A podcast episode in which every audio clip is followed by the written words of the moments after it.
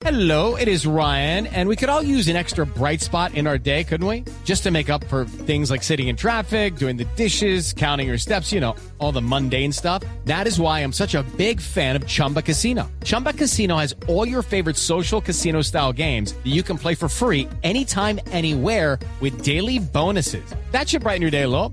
Actually, a lot. So sign up now at chumbacasino.com. That's chumbacasino.com. No purchase necessary. BGW. Void were prohibited by law. See terms and conditions. 18 plus. Hay una noticia en el mundo de los juguetes importante. Valeria, usted que tiene niños chiquitos, sus hijos tienen el eh, personaje cara de papa, el que sale en Toy Story en la película de Pixar y que uno le puede quitar la nariz, le puede quitar la boca, poner las orejas, etcétera, etcétera. Usted alguna vez, además ese muñeco lo teníamos incluso desde que usted y yo éramos chiquitas. Sí, sí, sí lo, sí lo tienen. Tienen la mujer y el hombre y además son un desastre porque le dejan a usted todo el cuarto desorganizado porque son miles de piecitas. Entonces yo que soy medio anal con el orden, esa cosa por todo, está por todas las, por todo el cuarto, porque son miles de piezas y nunca está como el señor eh, Cara de papa. ¿Cómo se dice? Cara de papa entero. El Pero señor, sí, sí lo tiene. el señor cara de papa que yo lo tuve chiquita y, y sigue siendo un clásico dentro de los juguetes Gonzalo. ¿Y qué es lo que está pasando con el señor cara de papa? Porque la noticia, mejor dicho, dentro del mundo de los juguetes a nivel internacional es que cuál fue la decisión que tomó, quién produce cara de papa, ¿Quién, cuál es la empresa que produce, Hasbro. Que, ¿Cuál Sí, fue la decisión Hasbro. que tomó Hasbro con cara de papa? Bueno, fíjese bien, este, este personaje y este juguete tiene más de 70 años, Camila. Es uno de los íconos de Hasbro que hay que recordar que es de la de las mayores empresas en cuanto a la fabricación de juguetes. Pues bien, va a ser rebautizado, Camila. El señor Cara de Papa ya no se va a llamar señor Cara de Papa o señora Cara de Papa. Ahora se llamará Potato Head o cabeza de patata o cabeza de papa. Lo que ha dicho la compañía es lo siguiente.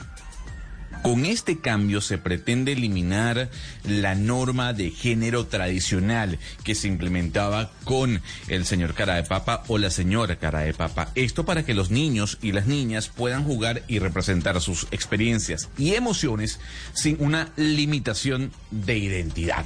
Han dicho, no vamos a retirar del mercado el producto, simplemente estamos rebautizándolo quitándole el señor y el señora, dejándole únicamente el nombre de Potato Head o cabeza de, papa. Y para eso, para que los niños tengan una experiencia sin limitación de identidad, Camila.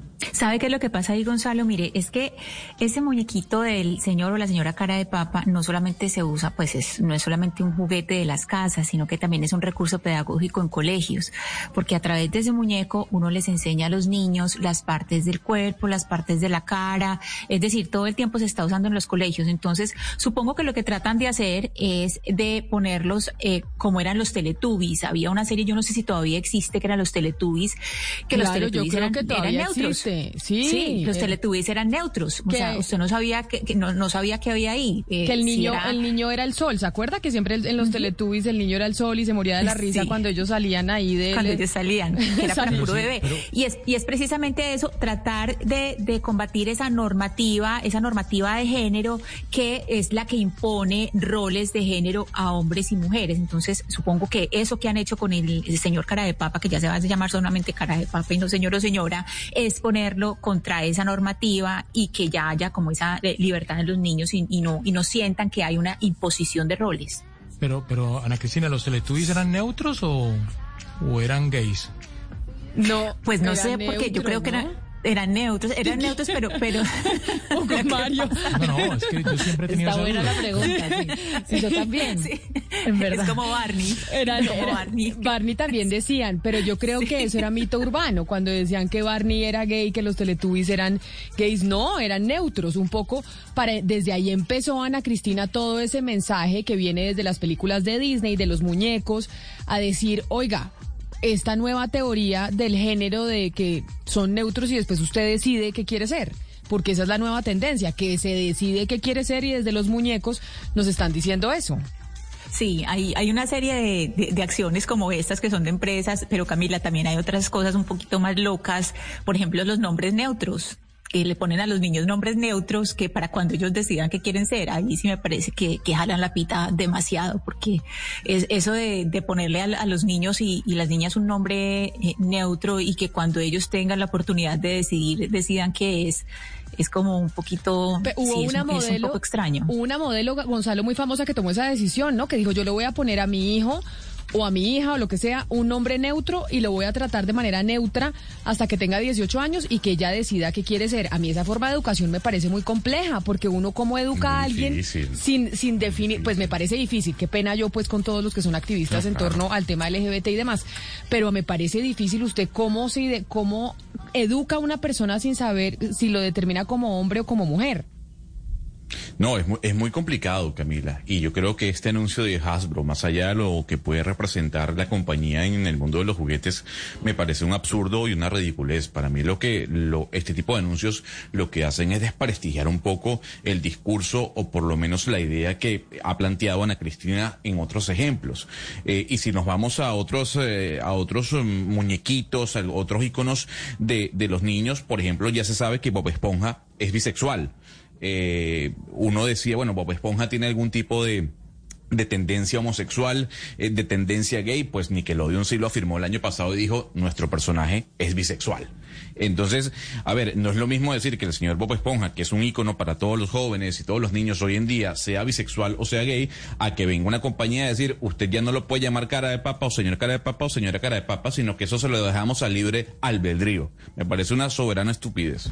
Pero además, Gonzalo, usted lo que está haciendo es matar el personaje, porque más allá de cualquier ideología que uno puede tener, el señor cara de papa es un señor y tiene una voz con la que uno siempre creció, que incluso si uno no está viendo la película, uno reconoce la voz y es un señor. Y la señora cara de papa es una señora, entonces, en el fondo lo que están haciendo es crear otro personaje, lo están asesinando, es, es, es, es, matar, yo creo, Camila, un personaje. Pues tampoco, eh, no, tampoco asesinar el personaje, matando. pero sí es una verdadera ridiculez, Sebastián. Al final, además, usted tiene, siempre vienen juntos el señor cara de papa y la señora cara de papa, y usted puede volver al señor señora y la señora señor, y no hay ningún problema.